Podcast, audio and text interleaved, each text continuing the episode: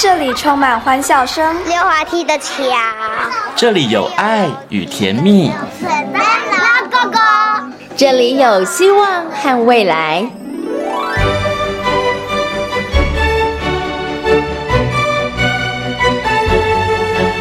遇见幸福幼儿园，遇见幸福幼儿遇见幸福幼儿遇见幸福幼儿园。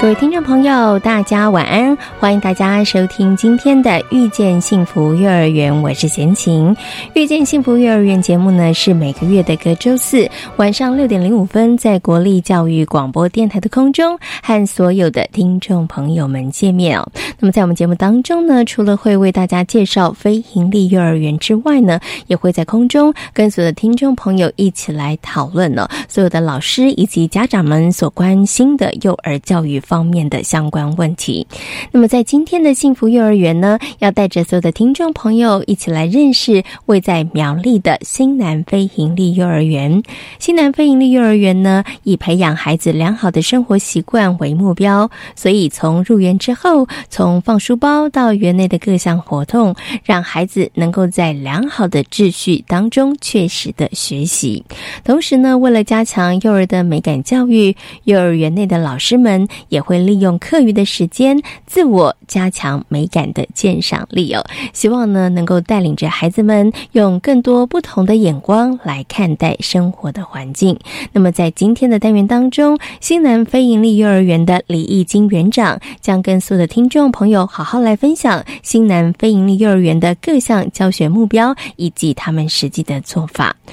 台湾呢拥有非常优质的幼教师资培训的课程，但是由于一般民众对于幼教老师的刻板印象，因此导致愿意投入这个行业的年轻学子数量并不多。那除此之外呢，台湾的幼教发展还面临了哪些问题呢？在今天的大手牵小手的单元当中，就为大家邀请到了清华大学幼儿教育学系的徐玉玲教授来到节目当中跟大家。家来进行分享。那么，在学习 online 的单元当中，要跟大家呢来介绍的是复兴非盈利幼儿园，他们呢如何让家长跟幼儿园的课程还有活动来结合。好，马上呢就来进行节目当中的第一个单元——幸福幼儿园。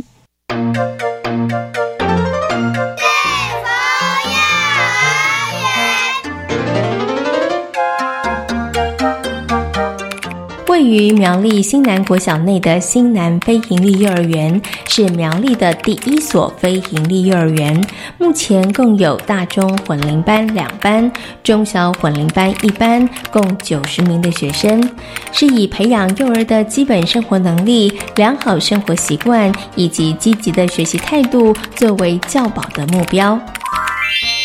其实呢，新南非营利幼儿园它其实非常强调培养孩子的一个生活自主的一个能力，还有一个良好的生活的习惯，哈，还有一个积极学习的态度。所以我想，是不是可以先请园长来跟大家谈谈好了？你们怎么样把这样子的一个精神、这样的一个理念，然后落实在你们的课程当中啊？是好，呃，我们大概会从两个面向去去着手，一个就是孩子每天的例行性的各项活动，从他入园开始，见到老师、见到同学的打招呼，到他的物品的放置，到他的签到，到他的运动，到他的用餐，到他的午休等等，这一整天在学校里头的作息，我们都可以把他跟孩子的生活的基本能力的培养，还有好的一个习惯、卫生跟健康的习惯的建立，甚至安全概念的建立，都会在这里。里头融入进来，这是在每天都会进行的。那另外一个部分，我们会从我们每个学期的开学前八周，我们每一个班级都会进行所谓的健康、安全、好习惯这样的一个主题。那这样的主题课程，主要我们会融入我们例行性要进行的各项健康安全的教育宣导啊，包括啊听力。呃，视力、口腔的这些保健，还有习惯的建立的养成，那透过一些课程的活动，老师可能会有戏剧，会有学习区，会有一些游戏活动，让孩子发现哇，原来这些事情很重要哎！如果我学会了。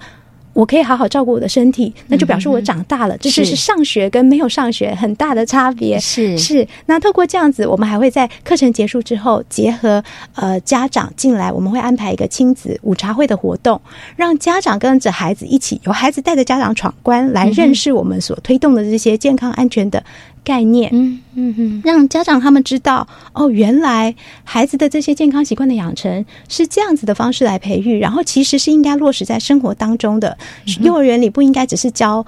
知识是嗯，所以家长透过这样的了解之后，我们就可以帮助孩家长把这样的概念从学校延伸到家庭里面去。嗯，OK，好，所以其实真的非常的重要。我们常常我相信呢，绝大多数的父母都希望孩子从小就有一个良好的生活的习惯，然后有一个自我负责任的一个态度，对不对？但是呢，这真的不能只是口号。真的孩子不会因为你每天讲、每一天念，他其实就会养成这样的好习惯。所以刚刚的园长有跟大家分享，从进园开始，我们所有的事情，我觉得看起来真的是微不足道的小事，但是孩子的习惯、孩子的能力，就是从这些小小的事情当中一点一滴的被培养，然后被养成的。然后刚刚园长有讲，一个很重要就是这些养成的良好的习惯，不能够只有在幼儿园，回家还是要实际继续的在执行啊。所以呢，其实也安排了那样的机会，然后让家长可以，家长也要了解嘛。你也知道这些是对孩子的重要，然后我们回家之后可以一起来。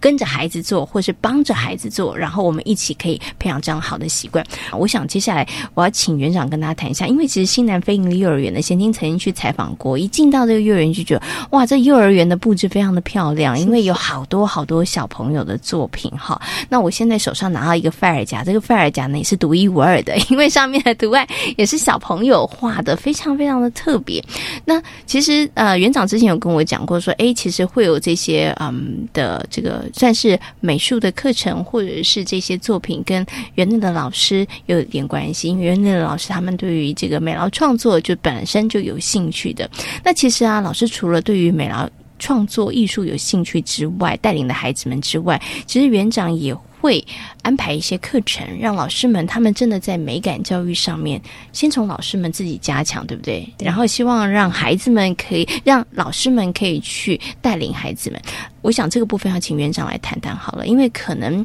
一般会觉得，哎，美感教育就是画画图啊，好像也没那么也说重要，好像很重要，但是大家也真的不知道怎么教，对不对？哈，所以在这个西南飞营幼儿园，我们是怎么在这个部分上去琢磨、去加强的？是呃，关于这个部分呢，其实我们一开始进行的时候，我们的老师也会有一些反应，因为他们会说，我们又不是学美术出身的，我们对这些美术的技法，甚至应该要怎么画结构，应该。怎么安排？我们不懂，我们不知道怎么教孩子。那其实我们后来透过讨论之后，我们就开始思考：我们是要教孩子很会画画，还是教他能够透过画画这个媒介抒发他的感受，表达他的想法？如果是这样，或许我们不用把重心放在技法这件事情上，但是需要让他打开他的感官，一样的回到不管是运动也好，日常生活中的感官也好，自然环境中就有很多的美。那老师有没有那个眼光看到这个？我可以让孩子去注意，然后孩子可以用他自己的能力、他自己的方式，把他看到的美表达出来。嗯，那么透过这样的方式之外，我们就开始协助老师去提升他们对于美感的感受的能力，而不是技法的。能技术的提升，所以我们会安排一些参访，像我们也特别利用我们老师们假日有空的时间，全员的老师特别包车子到台北国立美术馆来 参观画展，然后请专家帮我们导览。因为有时候我们自己这样看，我们就只看到一幅美丽的画，是。但是透过导览之后，我们才了解，原来画家或创作者他在创作的过程跟他的背后，他想表达是什么。而老师如果感受到这个部分，他心中自然他的美感的丰厚度就会增加，是。那他就可以把这样的一个经验，他自己从看画、看作品，有了一些美。的感受，那他可不可以把这样的美美的感受带回去分享班上的小朋友？嗯，然后再带着孩子到我们学校附近有一个苗北艺文中心，嗯，只要他们有各式的展览，不管跟课程有没有关系，我们都鼓励孩子就带着孩子散步去那里看展览，让孩子从小就知道美术馆不是只有。很要学很多高深的美术知知识的人才能去的。它就是在我们的生活当中，你就可以欣赏那样的美。然后你回来，老师们透过他提供一些素材，让孩子可以自由发挥。我觉得孩子他们真的很厉害，他们自己就是一个小小天生的艺术家，是他们就会展现出他们透过他的感官跟心理的感受所呈现出来的美的事物，是嗯。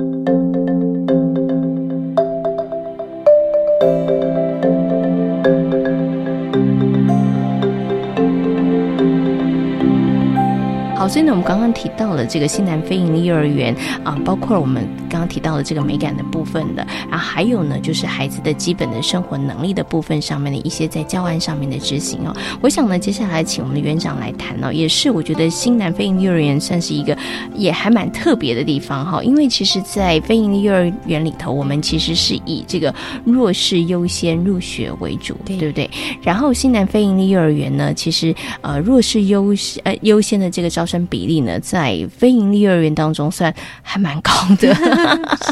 对，现在目前呢，只已经有到百分之。二十了，对，好，好，那其实呢，这个弱势优先的这些孩子们，他们当然有各自不同的状况。有的孩子可能是经济上面的弱势，那有一些呢，可能就是他在发展上面可能比较稍微缓慢一点点。哈，那针对这些弱势优先的孩子，就是我们在呃学校的可能课程上面啦，或者是在他们的学习上面，我们是怎么样让他们跟一般生做一个融合？那因为有孩子他可能真的会有一些。状况嘛，对，所以我们在教案的上面，或者是说在教育现场上面，我们怎么样让他们其实是能够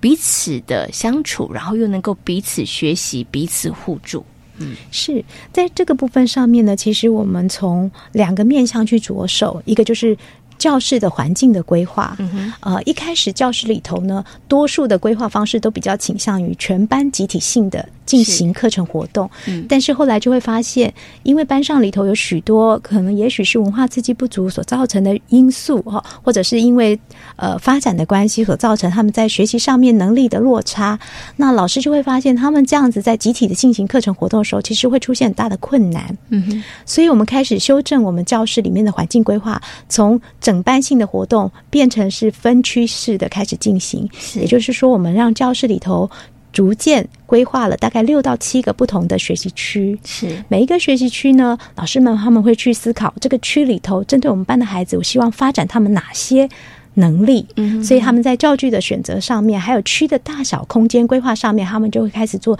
依据这个部分去做思考，嗯，所以每一个班级，我们平均有六到七个不等的学习区，比如说语文区、美劳区、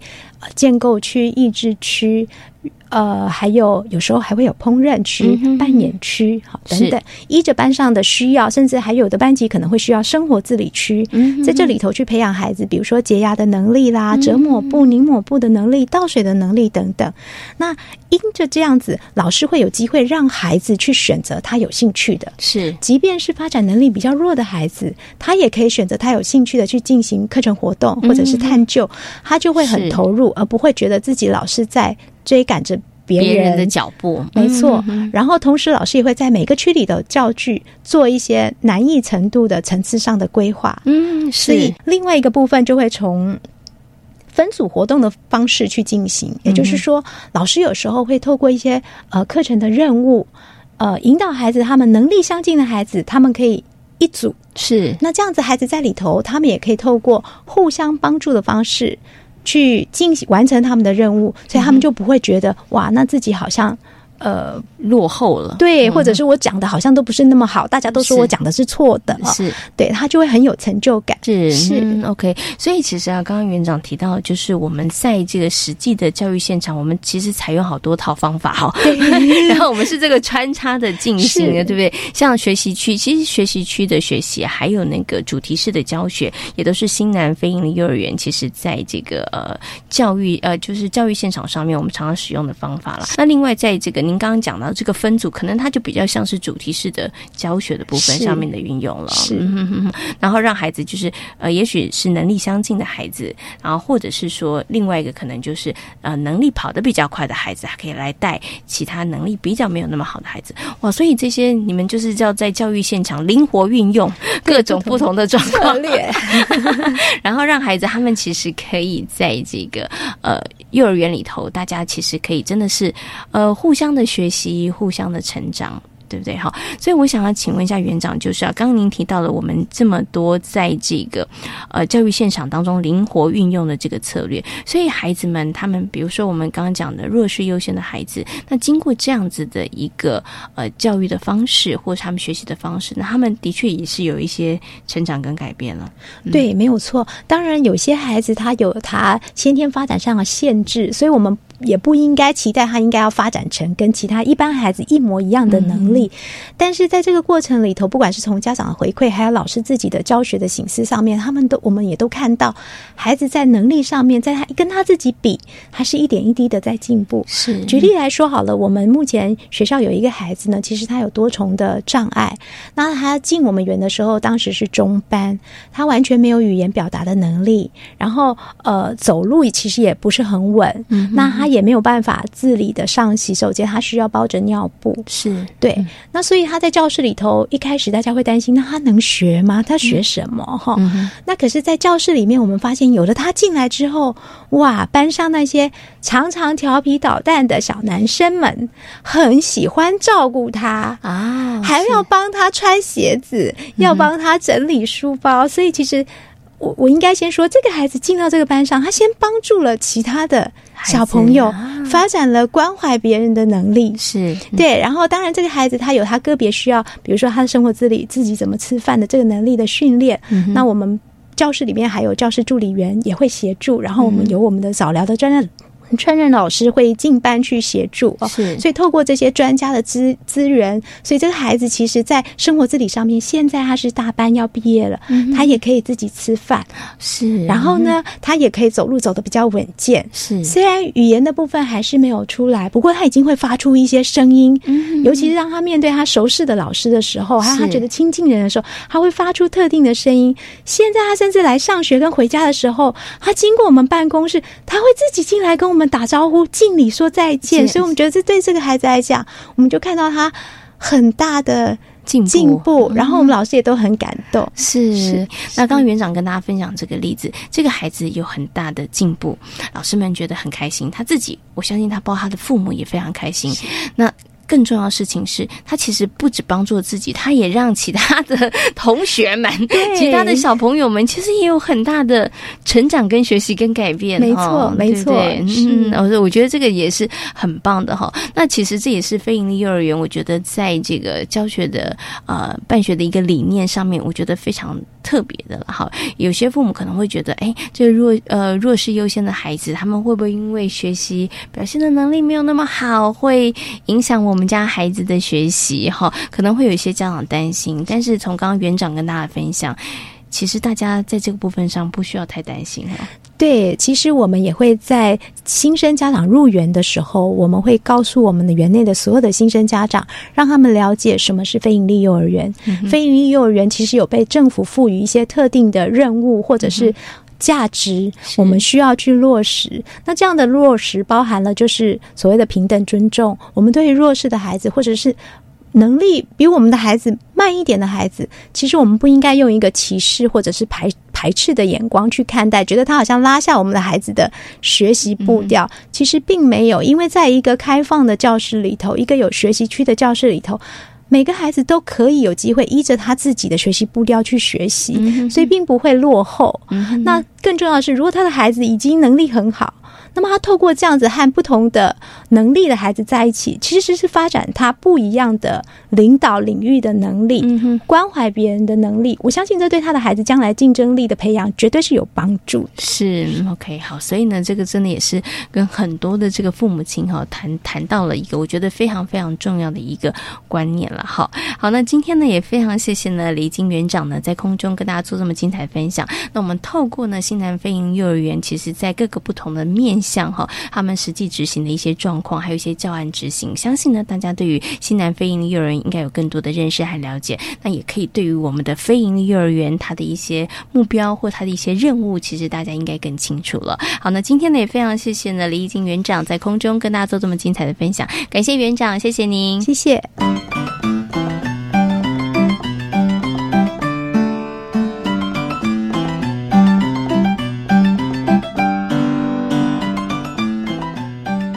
投身幼教工作三年的廖文慧老师，喜欢孩子们的回馈和笑容，所以在教育第一线陪伴孩子们成长。虽然工作过程当中与家长沟通是他觉得较辛苦的地方，但是他仍然利用各种管道，让幼儿园教师以及家长能够成为孩子成长的好伙伴。嗯，我自己个人的经验，其实我觉得带混龄是比较有挑战性的。对，那但是呢，它其实也有很多你意想不到的收获。嗯，例如什么呢？呃，例如说，嗯，因为呃，当一个教室有不同年龄层的孩子的时候，你会看到大的年龄的孩子，他会照顾。小一点的年龄的孩子，那小一点的年龄孩子，因为他有哥哥姐姐可以模仿，嗯哼，所以他在这个部分，所以我觉得他们两个是互相可以学习的，嗯，对，所以我觉得，嗯，虽然老师有挑战，可是你在看孩子的进步，嗯，还有他们获得的能力，其实你会替他们感到高兴。那像文慧老师，你其实有带过这个中大的混龄，也有带过这个中小的混龄，哈，那其实一样是混龄，但是年龄层不同的时候，其实老师。会不会要具备的能力也不太一样？嗯，你自己比较喜欢带大一点的孩子，还是小一点的孩子？嗯，我比较喜欢带小一点的孩子。为什么比较喜欢带小一点的孩子？因为像小一点的孩子，其实他们主要的任务是呃，对于。能够进入团体生活，能够软融入团体生活，然后再加上他们生活自理的能力，这都是他们一入园的时候需要培养的。所以我很喜欢看他们一入园的样子啊，对，然后那个成长会让你觉得哇，这真的回头看的时候，觉得他们成长更多了。是对，可是有些老师会不会觉得哇，孩子你知道从没有规矩，从什么都不晓得进来，你要帮他要开始知道一入园的时候要放书包、放鞋子。然后呢，我可能去上厕所的时候，我可能要注意哪些事情？其实要让孩子建立这些生活常规，其实并不是太容易的事情。哎，是，所以我们呃，我们学校会有前八周的健康安全好习惯。其实那个主题虽然三班都是一样，可是你可以依着你班上孩子的年龄去做规划。譬如说，嗯，我今年带的是中小班，那孩子大多是新生，那我在生活自理上面，我就从头一步一步的带孩子做。那如果我今天带的是中中大班的孩子，他们可能也是救生，那孩子可能要学习的是怎么把事情做得更好，所以呃，任务也不大一样。是 OK，所以我真的觉得幼稚园老师啊，幼儿园的老师是一个非常有挑战性的工作。好，那这个文化老师呢，因为喜欢孩子，然后进入到这个教育现场来工作哈，那其实也很喜欢孩子，对不对？但是在这样的工作过程当中，让你觉得会比较稍微辛苦一点，或者比较挫折一点的地方是什么？嗯，我觉得呃，是在跟家长。的部分是稍微比较有挑战性的，挑战性更高一点。对，因为我们跟家长，因为家长的背景想法其实不同。嗯哼，那嗯，可是我们有一个共同的目标，都是希望孩子好，希望孩子可以健康快乐的成长。可是当你的期望有落差的时候，那我们就必须沟通。那要建立一个沟通管道，然后要呃让彼此的关系有又。彼此有一个很良好的关系，其实那都需要花时间培养跟经营的。是对，OK，好，所以就是也要花时间了哈，所以应该没有办法一蹴可成的哈，就是慢慢慢慢的，然后彼此的一些观念的沟通，然后分享哈，有意见不合的时候，我们要想办法来做这个磨合。那其实，在幼儿园的部分上面，我们其实提供了非常多的。管道让老师们跟家长们可以来沟通，是像嗯，我们幼儿园的话呢，我们呃经常会办理亲职的活动，嗯哼，对，让家长可以入园，那呃跟我们我们有一些教养薪资可以提供给家长，是。那会后家长也会跟我们呃亲自沟通，还谈一谈孩子的状况，那呃在。平日的活动，我们有时候会邀邀请家长入园，嗯，就是参与班上的活动。那也可以趁那个时候，我们也可以建立关系，然后有一个管道这样子。那呃，平常的时候，因为我们是每天都是家长亲自接送，是对，所以我们也有每天都有面对面的机会。嗯，然后呃呃，呃，在书面的部分，就是在联络部、通知单这些，我们也都是跟家长有一个良好的沟通管道，这样子。是 OK，所以其实管道非常非常的多了哈。那真的很重要，因为我觉得在孩子成长的过程当中，老师跟家长真的是要携手合作，真的要成为好的伙伴。那怎么样成为好的伙伴呢？彼此的沟通其实就变得非常非常的重要。对，老师很努力，我觉得家长也要努力，然 后要善用这些管道。好，那也非常谢谢呢文慧老师跟大家所做的分享喽，谢谢你，谢谢。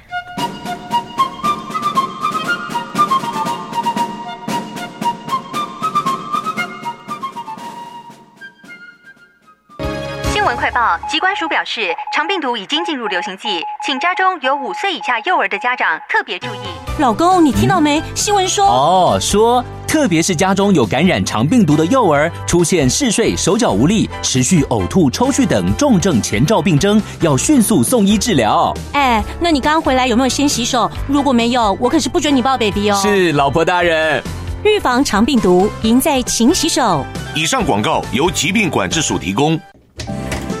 哎，老师好，王太太，您的孩子在学校提到，因为你和先生常吵架，影响到他学习意愿，哎。哎呀，这些问题呀，老是重复出现，很烦呐。有困扰可以打家庭教育咨询专线啊，任何问题都可以向专家咨询。啊，太好了，我马上来试试看。家庭教育咨询专线：四一二八一八五四一二，帮一帮我。以上广告是由教育部提供。我是罗美玲，我在坚持出生长大，这里的孩子缺乏的一直不是物资，而是稳定的陪伴。美丽邀请你一起加入至善基金会陪你长大计划，每天二十元，每个月六百元，用行动陪伴原乡的孩子平安长大。捐款请上脸书搜寻至善基金会，或拨零二二三八八九一一八零二二三八八九一一八。大家好，我们是台湾弦乐团，我们都在教育广播电台。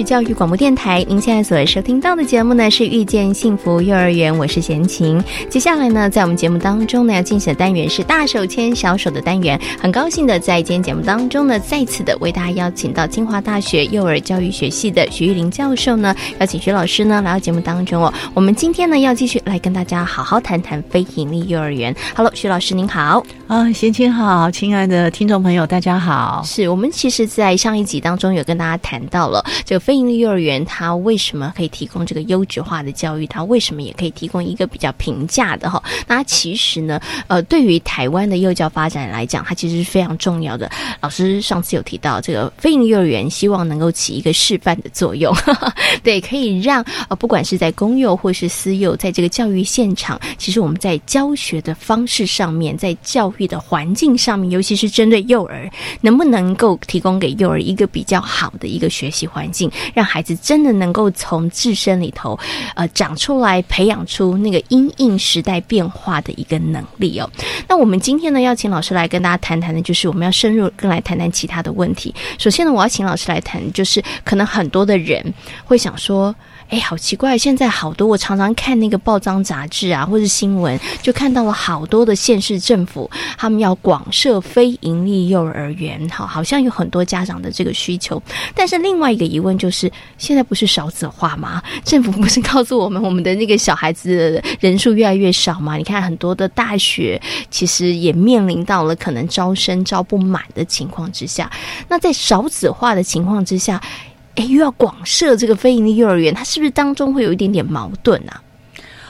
呃，非盈利幼儿园是比较晚开始的一种模式啊。是，那但是。其实也不能说它可以，它是这三种模式里面最好的一个模式啊、呃，因为我们。呃，都知道台湾的幼儿教育是在二十年前啊，二十几年前就已经是有很多专业的人才投入了。那所以呢，其实不管是在公立或者私立，也有很好的这个模式出现。嗯、那只是说，现在当呃家长需要。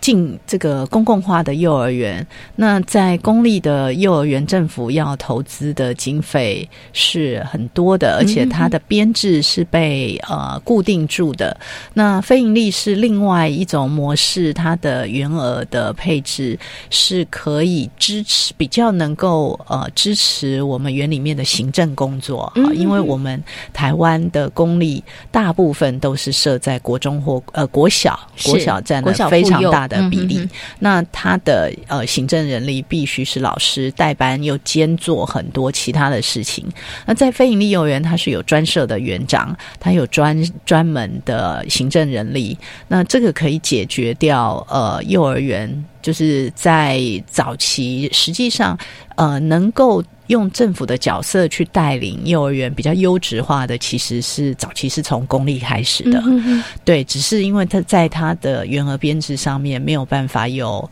呃比较突破性的做法，嗯、所以呃在幼照法的公布同时，然后也有了一个实验的模式出来，发现他要呃进行跟家长互动的。然后让家长能够比较多的资讯从呃幼儿园这边得到，他有比较足够的人可以去、嗯、去做这件事，嗯、对，所以他就会是呃现在的一个比较好的呃对政府来讲，他需要推的多一点，然后可以在各县市家长都可以看得到，嗯、那同时可以引导家长观念的改变，是，嗯、对。但是老师，您刚刚有提到，就是哎，其实也会也回答了某些朋友的疑问，就是说。那为什么不设公幼啦？好，您刚刚也解释了，就是说，可能它在法规的上面，然后在可能整个资源的配合度上面，可能非营利幼儿园会稍微门槛稍微没那么高，就是比较容易一点点哈。可是，就是大家会觉得，现在我们其实不是少子化了吗？嗯、真的孩子比较少嘞，我们还需要这么多的幼儿园吗？不管是公幼，不管是私幼，或者是非营利幼儿园。呃，现在家长生的少，嗯，那在挑幼儿园，其实他眼光更高，嗯啊，所以他挑幼儿园不是有就好了，要好。是，嗯、那好还要是那个环境是比较呃新的，嗯，好、是呃可以通风的，嗯、孩子在里面比较不会生病，嗯、那是光线比较好的，嗯、他的视力可以保障的比较好，那比较安全的，那这些其实都是比较呃晚进设立的幼儿园会去。做得到，嗯、那比较早期设立的幼儿园，甚至连户外的场地它都有困难，嗯呃，所以应该是说，现在所有的幼儿园都到了转型的期间。啊、呃，少子化，家长的挑选更严苛，那我们是不是能够更去符合现代的教育理念跟现在的教育需求？嗯、那这个是大家都要去注意到的，呃，所以。呃，家长即便在他眼前有这么多的幼儿园，他还是只挑某一些。嗯呃，所以实际上，呃，我们说看起来现在已经这么多了，为什么还要设？呃，这么多，但是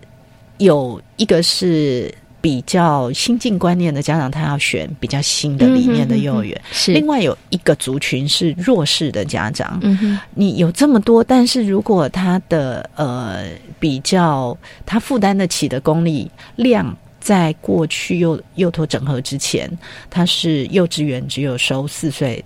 开始到六岁嘛，嗯、那那个时候我们的公共化的比例也就只有三成。嗯哼，那幼托整合之后，现在是两岁到六岁都是政府可以在幼儿园里面去处理的。那我的弱势的族群，他就会。呃，你能够提供的量就要再加倍，嗯，好。可是现在那个弱势的族群，不只是以前的量，甚至增加增加的比例还更高，就是在经济上面有困难的家长越来越多。然后再来就是，呃，孩子的身体的呃这种特殊的状况，需要提早的早期疗愈的，是孩子也更多。嗯，那这可能跟我们的环境或饮食有关系。是，可是它需要它的量更多，但是供应量。没有呃，就是还要再加倍，根本就还来不及设，所以这个公共化的推动，呃，是是势必要这样做啊。那私人是政府不可能期待私人去帮忙照顾政府一定要照顾的这些弱势族群，是，所以公立跟非盈利都是政府的公共化的呃必要做的。那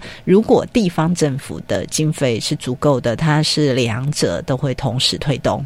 呃，如果那个地方政府真的很大的困难的时候，那他会优先非盈利来推动，这样子他的财财政负担上面是比较没有那么吃力。嗯，OK，所以老师刚刚告诉我们，虽然少子化，但是家长更挑哈，所以其实也在这个成立新的园所的之际，其实它也就是一个太旧换新了。是，那有一些可能呢，招生情况不好，招生情况不好，那当然他也就退出了这样子的一个市场机制。另外，老师还有提到，哎，为什么要？要广设为什么要还是在增加这个非营利幼儿园？其实跟呃这个非营利幼儿园有一个宗旨也有很大的关系，就是要优先照顾弱势这个部分，其实也也是一个很大的一个连结啦，也是一个很大的关系，就是了。是在社会公益上来说，呃，孩子出生的家庭他不能选择，那我们真的要让他起呃起点，或是将来他的家庭可以翻转，都要靠教育，所以他要尽早。呃，得到比较优质的教育，那把他的能力培养起来，是。让他不是去完全依靠家庭来培养他。好，那这个在早期台湾还很贫穷的时候，我们就会发现，的确，呃，就是各种家庭他透过了比较普及的教育，那后来就可以有比较好的发展。那但现在呢，我们有逐渐这个所谓阶级复制的状况，就是呃，经济越差的家庭，他越送。无法尽早送孩子去好的呃教育场域，尤其像幼儿园到六岁之前都是家长自己要负担的情况下，那他更晚开始，然后开始也没办法挑到更好的，所以政府提供的他的那个优质的条件就一定要做到，是，那你才能真正不是只有找一个地方安全的放着，是。你要尽早让这些家庭的呃。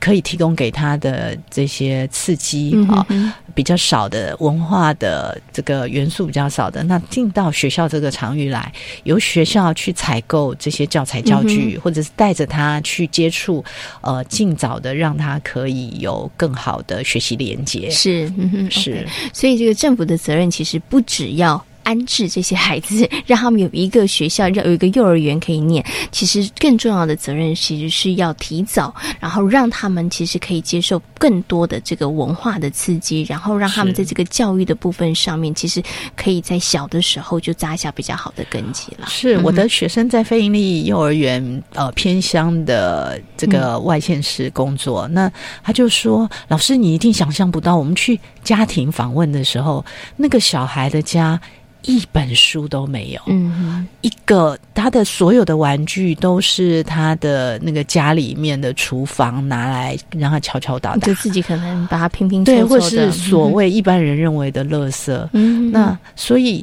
家里完全没有余裕可以帮他去买，嗯，好，那所以我们期待他有什么乐高积木啦，好，或者是家长可以跟他讲个故事，这种恐怕都是在学校才能够进行。我说，所以你们去家庭。访问真的是很感谢，因为现在呃，这个社会的关系很多，呃，老师也不太敢去做家庭访问哈。那我的这个很有心的学生，他会发现说孩子有一些状况，就到家里面去了解，然后才发现原来就是呃，阿公阿妈在照顾，然后阿公阿妈也忙着自己的生活，是那孩子呢，就是真的，所以他更能理解到非营利幼儿园来，我们要提供给。他哪一些东西才能弥补他这个一般家庭可以有的，那他没有的这些经验？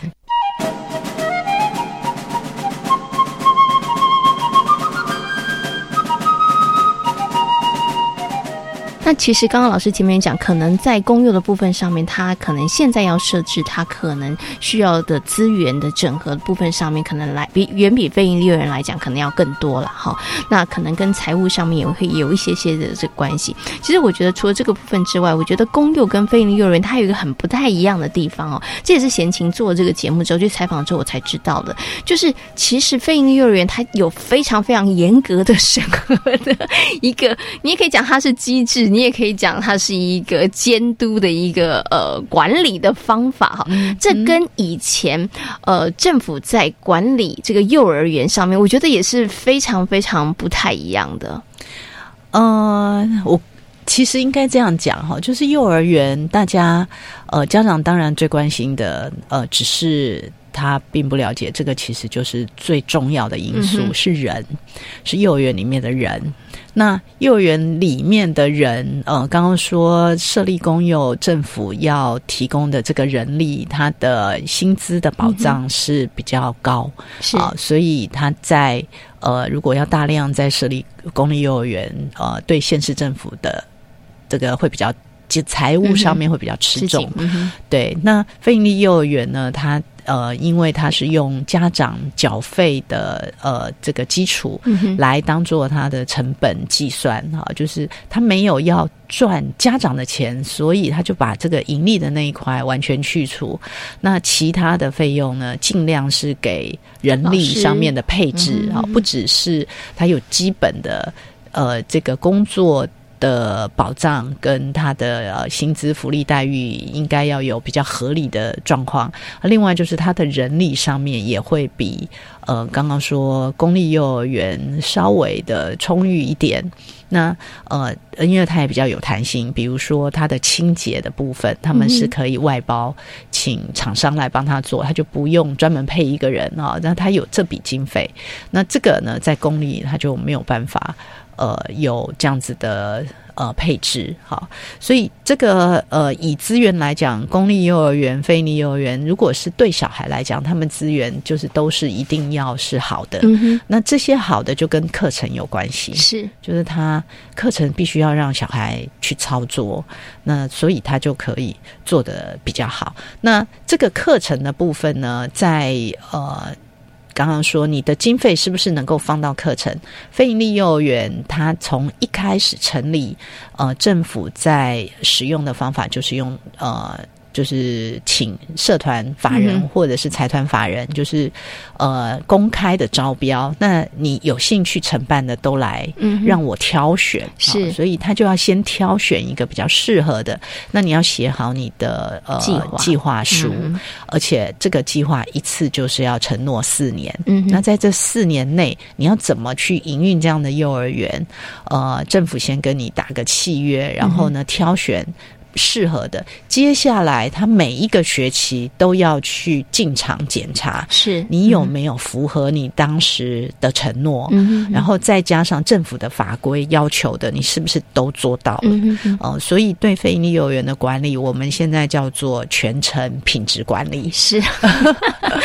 全程哇，这个其实是很严格的，对，因为政府提供场地让民间来承办，那政府还是有责任要跟民。间一起合力把它办好。那合力的部分就是，我应该有我的这个政府的人员来关心。那这个每半年进幼儿园去，呃，一方面是看看你的承诺你是不是达成，另外一方面就是看看你有什么困难。嗯，需要我政府这边也一样可以。来呃支持哈，或者是来想办法做一些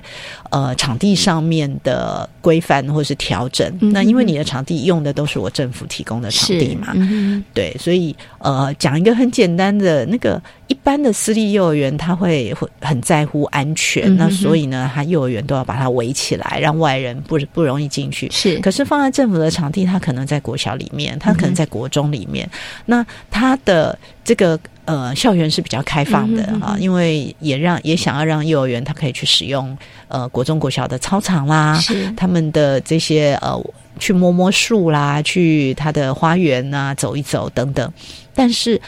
幼儿他好奇之下，他有可能就很容易就跑到国小那边去。是，那我们的法人常常进场的时候，就希望把它围起来。嗯。尽量围起来，嗯啊，这样我管理上面就会比较好管理。是对，所以这个就要沟通协调，就是政府也要有出面来，然后跟法人讨论用什么样的方式，孩子在呃这个进场的法人来承办的法人，你可以注意到安全的部分，那但是呢又不会妨碍你们。到国小、国中来使用国小、国中的共同的场地，嗯，是。对，然后还要保保障国中、国小该有的权益啊，这些小学生、国中生该用的也都要用得到，所以这里头就有一些协商沟通的机制。是那但。这个就是我们在非营利幼儿园也有强调公私协力，就是公部门跟私部门是要一起合作。是是哦，我想最后呢，要请老师来跟大家谈谈。其实我们在这个二零一四年成立了第一个依法园，成立了第一所非营利幼儿园，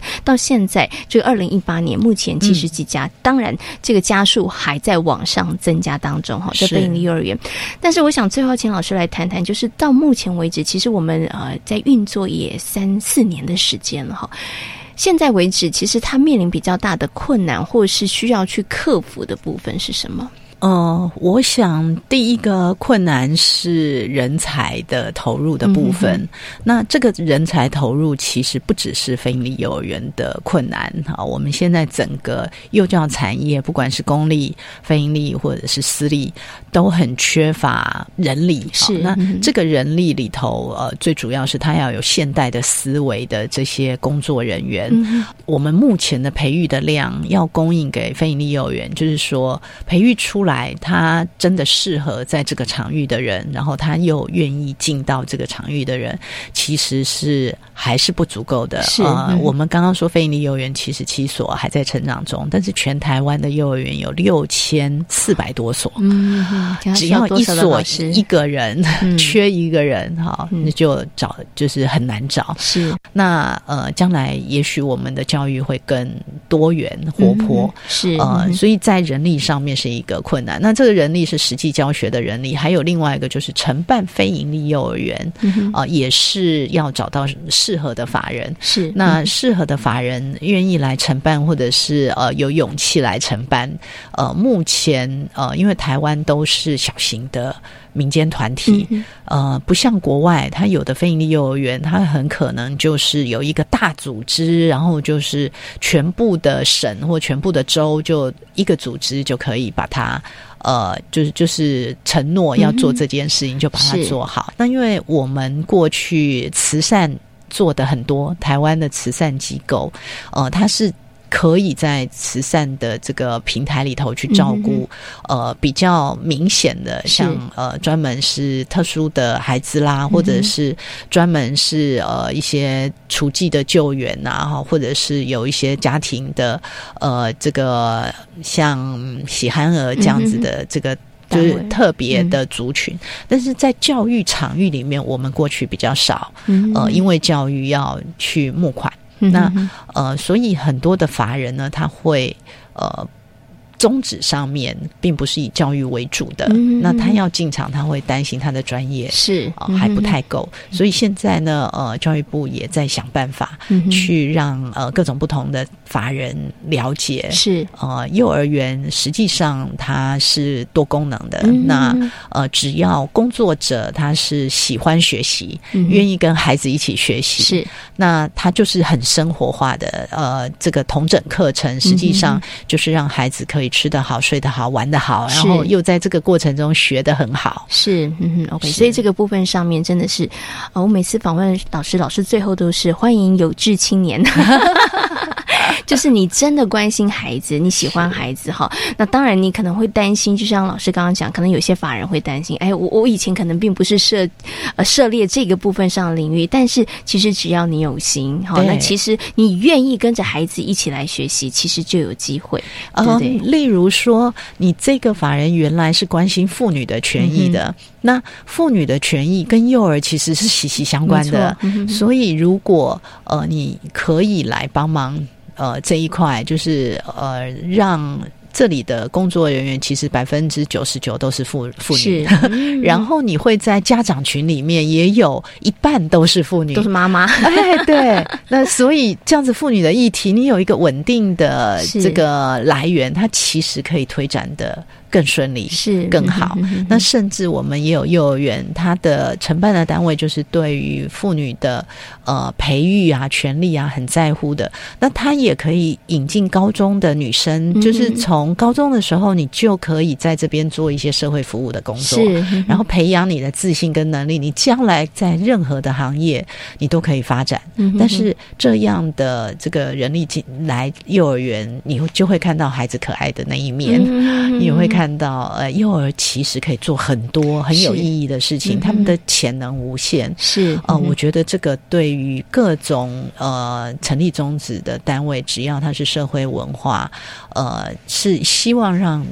未来我们可以更好的，那他有余力的话，呃，就是可以多了解跟关心，好，透过直接跟间接都可以帮助，呃，这样的产业可以更好。是 OK，老师一直提到这个非营利幼儿园，它其实就是开放教育，在这个开放教育的前提之下，只有多方的各个不同领域的人才投入是开放的，对它才会更加的完整，这个开放才会更加的这个完整哦。好，那今天呢也非常谢谢呢清华大学。幼儿教育学系的徐林教授，也非常谢谢徐老师在空中呢跟大家做这么精彩的分享，谢谢老师，谢谢，谢谢。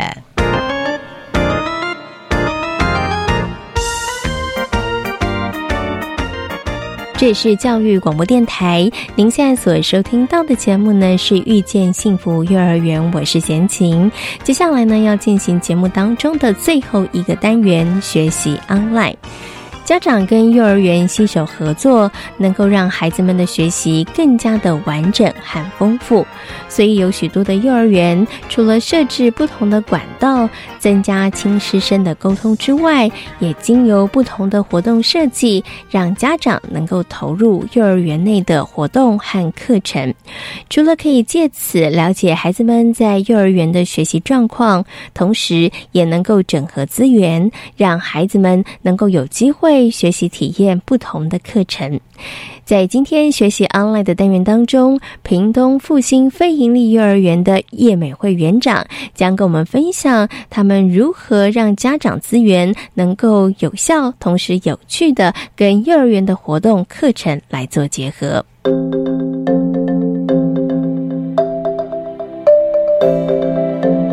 学习 online。其实，在学习初的时候，我大概都会就是发一个通知单，然后就让家长去勾，他可以来学校为孩子们做些什么。那那个勾回来的时候，其实我大概心里就有一个底。那我们大概就会跟老师说：“哎，你们有家长可以来说故事哦。那你们有的是我，如果我们中午有时候要开会，家长可以来陪睡，当陪睡公主。哎，他们就可以看到哦，原来不是只有我的孩子不睡觉，类似这样，对对。那那在那过程当中，除了家长来做这些，他们有时候我们家长很可爱，比如说有人小孩回去就会跟说，那个谁谁谁的妈妈都有来说故事，爸爸你可不可以来学校？爸爸你那什么可不可以？那有一天就有一个妈妈跟我说。哦我的小孩回去就跟我爸跟我先生说一定要来。他除了来分享，就是因为爸爸他平常就是可能是学乐器的，然后爸爸可能在学校里面有教一些社团。那爸爸后来就被小孩凹来吹萨克斯风，做了整场的演奏。是，然后。其实孩子还是不会放过爸爸，他就说：“ 可是那个谁的爸爸都有来做，我们教我们做花柜，爸爸你可不可以再做什么果冻，然后请同学吃？”就是我觉得那个 PK 下去，其实那个那个善的循环就开始了。那后面我们大概快到过年的时候，就有小孩跟我说：“元旦妈咪，我爸爸会写春联哦。”我就说：“哇，真的吗？”那后来我们就请了邀了家长，就是家长跟我说，他其实写一副在外面其实是呃收费不值吗？对，四位数的，他们一套是要四位数的。他他的终点是，我就说：“哦，好。”那可不可以麻烦爸爸，就是抽一个小时来，就是跟孩子们分享他写春联的那个过程，让孩子看到哇，真的是大师级的表演。其实我觉得在在复兴里面，其实家长的那个真是卧虎藏龙。嗯，包含我们有家长，就是时间到了，他们就会阿公阿妈，因为他们可能看孩子在学校很快乐，然后孩子回去都会分享说那个谁谁谁的阿公阿妈来种菜，那个谁谁谁那个怎么样怎么样怎么样。包含其实这样的那些呃，他们种的东西也会拿进来，不管在学校就去种，或者是他们收成的东西拿来学校跟孩子分享。那那那过程当中，阿公阿妈就会定起来做饼干啊，或者是黑狗里菜就这样啊，园长奶奶做泡菜，小孩就像那个大长今那样，就一人一盆。然后就可以在就是这样操，还在过程当中，因为他们参与了，他们就会觉得自己做东西特别好吃。然后通常那些做完东西还没回到家，其实都已经被孩子都，我们常常跟他说回去要分享哦，要分成四份哦，就是大家都要吃得到哦。可是那过程当中，阿公阿妈都会就是会听到有些这样说，嘿嘿几得弄不怕生弄假料料，就是也许他们在家里那红萝卜不吃啊，或者是小黄瓜不吃，可是因为这些是。自己做的，阿公阿妈自己种的，然后自己做的，就是这个过程当中，他们其实是很愿意把这些东西再继续的，就是散发出来，然后传下去。所以我觉得加加上这些资源真的是很棒。